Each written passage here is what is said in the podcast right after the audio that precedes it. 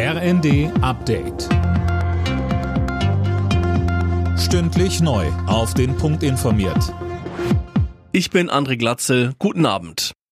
Hat die Versorgung der Privathaushalte wirklich Vorrang, wenn das Gas knapp wird? Das ist laut Wirtschaftsminister Habeck nicht in Stein gemeißelt. Auch die privaten Haushalte müssen ihren Anteil leisten, sagte der grünen Politiker in Wien. Dort hat er heute mit seiner österreichischen Amtskollegin vereinbart, dass sich beide Länder unterstützen, falls Russland den Gashahn zudreht.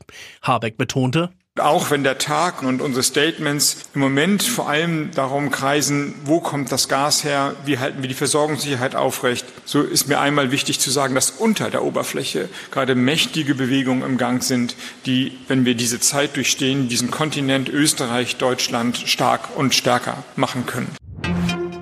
Im Kampf gegen Cyberangriffe soll der Bund mehr Kompetenzen bekommen.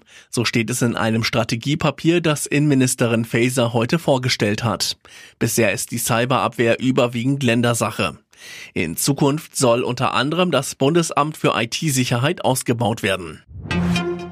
Weltweit leiden immer mehr Menschen Hunger. Das geht aus dem Bericht der Welthungerhilfe hervor.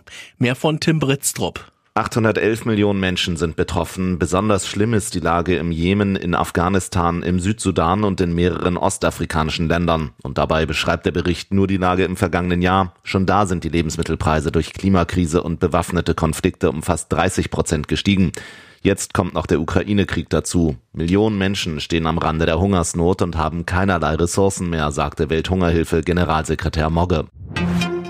Bei der Fußball-EM in England steht für die deutschen Frauen heute das zweite Gruppenspiel an. Nach dem 4 zu 0 Auftaktsieg gegen Dänemark geht's heute Abend in London gegen Spanien. Anstoß ist 21 Uhr. Alle Nachrichten auf rnd.de